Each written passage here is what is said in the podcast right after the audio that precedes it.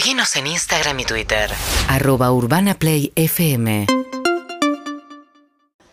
Bueno, nos vamos a ir a París. Eh, no cesan las protestas y además son verdaderamente multitudinarias. Se calcula que hasta un millón de personas se movilizaron ayer en las calles de París para protestar por la reforma del sistema jubilatorio con la que Macron por decreto finalmente decidió elevar la edad jubilatoria, eh, señalando que bueno, que es muy deficitario el régimen jubilatorio y que es lo que tienen que hacer ahora.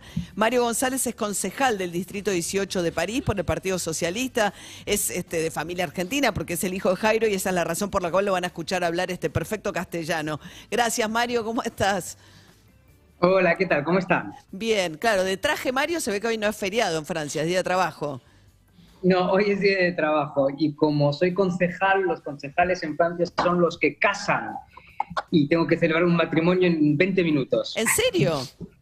Sí, absolutamente. ¿Y que el, que se casa elige con qué concejal se quiere casar o les toca por sorteo? Puede, hacerlo, puede hacerlo, muchas veces ocurre, pero si no, no, les atribuye el concejal que toca ese día. Ah, bien, ¿y hoy te eligieron o es el que tocabas? No, hoy me toca a mí. Los viernes caso. Los viernes casás. Mira vos. Bueno, este, bueno, Mario, ¿qué está pasando? ¿Cómo terminó? Ayer fue otro día de mucha agitación y movilización. Eh, nos eh, da la sensación de que a pesar de que Macron decidió avanzar de todas maneras por decreto, no cesa la protesta.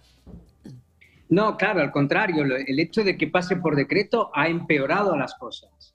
Eh, las ha empeorado, en realidad no es que haya pasado por decreto, ha utilizado el gobierno un sistema constitucional que existe aquí en Francia, que es eh, eh, cerrar los debates parlamentarios, adoptar la ley o, si no se adopta la ley, permitir a los grupos parlamentarios que lo deseen presentar una moción de censura. Y es lo que se ha pasado, es decir, que se ha votado la ley, pero al mismo tiempo moción de censura eh, em, el lunes. ¿Y qué es lo que ha pasado? Que esa moción de censura no ha pasado, pero no ha pasado por solo nueve votos, lo cual es muy poco, lo cual demuestra una fragilización muy fuerte del gobierno.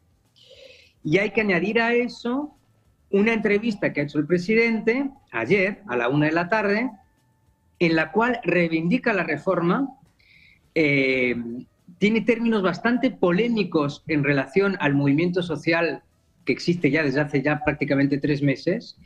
Y entonces, claro, todo eso ha llevado a que el movimiento social justamente aumente.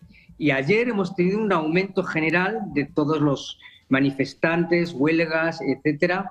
Eh, eh, todo está eh, aumentando y con él, con ello también, evidentemente, los disturbios al final de las manifestaciones que, uno tiene que deplorar, desgraciadamente.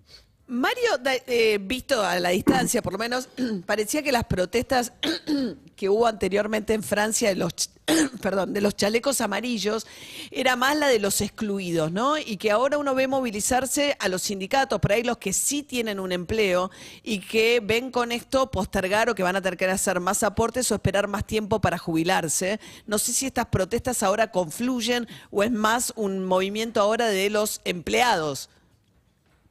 Eh, tu análisis es perfecto, es decir, eh, la, gran característica es eso, es decir, hay, eh, es un movimiento antes que nada sindical y es algo bastante inédito.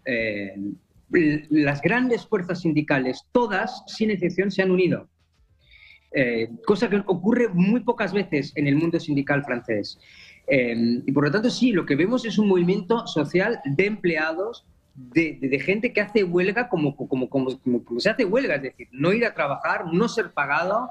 Hoy en día todos los fondos de solidaridad de los distintos sindicatos están funcionando para justamente poder proteger los empleados que hacen huelga, para poder por lo menos que cobren algo. Eh, estamos en un movimiento que es antes que nada sindical, cosa que no era el movimiento chaleco amarillo, que era un movimiento más espontáneo.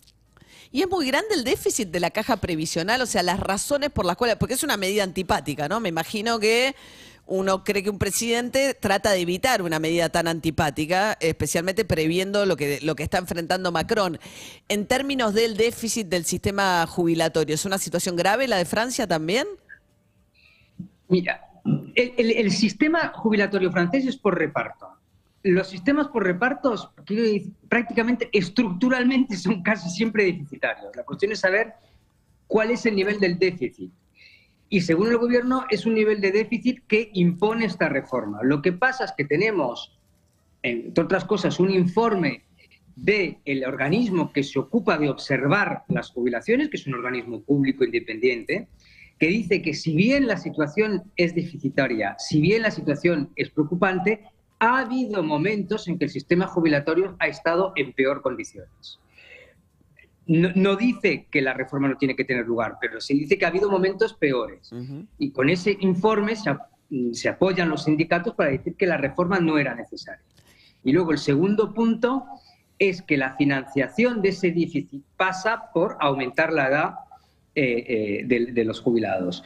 Eh, pero lo que dicen los sindicatos es que hay otros modos de financiación posibles, eh, que no pasan por el aumento de la edad, que pasarían por, por simplemente aumentar las cotizaciones eh, de, de las empresas o, por ejemplo, aumentar eh, los impuestos a las ganancias.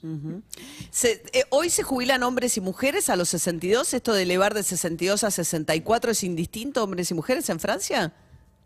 Es indistinto y de hecho es uno de los graves problemas de la reforma, por lo menos uno de los problemas que subrayan los sindicatos, que es una reforma que desfavorece a las mujeres, porque las mujeres tienen una vida profesional que no es tan lineal como la de los hombres, empiezan muchas veces más tarde, tienen muchas interrupciones, entonces eh, desventaja mecánicamente a, las mujeres. Y además hay que tener en cuenta otra cosa, las mujeres tienen también unos empleos muchas veces específicos que son eh, eh, empleos que a nivel físico o a nivel mental eh, son duros. Por ejemplo, las enfermeras, que son esencialmente mujeres, eh, la- la- la- la- la- la- las personas que se ocupan de los ancianos. Hay toda una se- todo un un unos sectores profesionales eh, que mayoritariamente lo ocupan mujeres y que son empleos difíciles y por lo tanto es una doble pena para ellos, para ellas. Mario González, gracias, es siempre muy amable por atendernos. Suerte con tu casamiento, entonces. Suerte para ellos. Suerte pa- Después te tenés que enterar, te tenés que hacer responsable si funcionan o no funcionan. gracias, ¿eh? Muchas Mario. gracias. Hasta luego. Era el concejal del Distrito 18 de París del Partido Socialista contándonos el contexto de la discusión. Fíjate, hombres y mujeres, ¿eh? indistintamente. En Sí. Francia, acá todavía tenemos cinco años de diferencia entre hombres y mujeres, 60 y 65. Y en el Uruguay, la calle Está encarando una reforma que ha generado protestas también. Sí, un, un dato más de lo que está sucediendo en Francia. Hay huelga de controladores aéreos, con lo cual está cerrado el espacio aéreo de Francia. Escribe un oyente desde Mirá. el aeropuerto de, de Madrid que tenía que volar y tenía que pasar por el espacio aéreo de Francia. No puede pasar. Está todo cancelado, están este, poniendo fechas nuevas este, porque no, no pueden pasar por, por arriba de, de Francia, por el espacio aéreo francés, porque los controladores aéreos en solidaridad con los sindicatos están haciendo este, una huelga. Sí, eh, en la calle Pau también está llevando adelante una reforma, tiene este, media, media sanción. Pasa de 60 a 65 años este, la, Ese es un salto grande, cinco años de golpe. Sí, la edad jubilatoria. El, el sistema jubilatorio en Uruguay es mixto. O sea, vos tenés este, una parte que es el aporte para el sistema de reparto, pero después tenés un ahorro individual. Que el ahorro individual es obligatorio también, digo, con lo cual este, tenés que aportar de los dos lados. Uruguay, eh, eh, a principio de marzo, si uno medía la jubilación en dólares, es la más alta de la región, 447 dólares. Pasa que está carísimo Uruguay en dólares también. Hay que ver el poder adquisitivo. Una forma de medirlo, porque Claro. te da acceso a ciertos bienes que están dolarizados, pero también en términos de poder adquisitivo eh, está muy caro en dólares Y Uruguay. esto, y esto que esta reforma de Uruguay también te, eh, te sube 5 años de aporte, tenés que pasar de 30 a 35 años de aporte y obviamente las mujeres son las, eh, más perjudicadas. las más perjudicadas. 6 y 56 de la mañana. Seguinos en Instagram y Twitter. arroba Urbana Play FM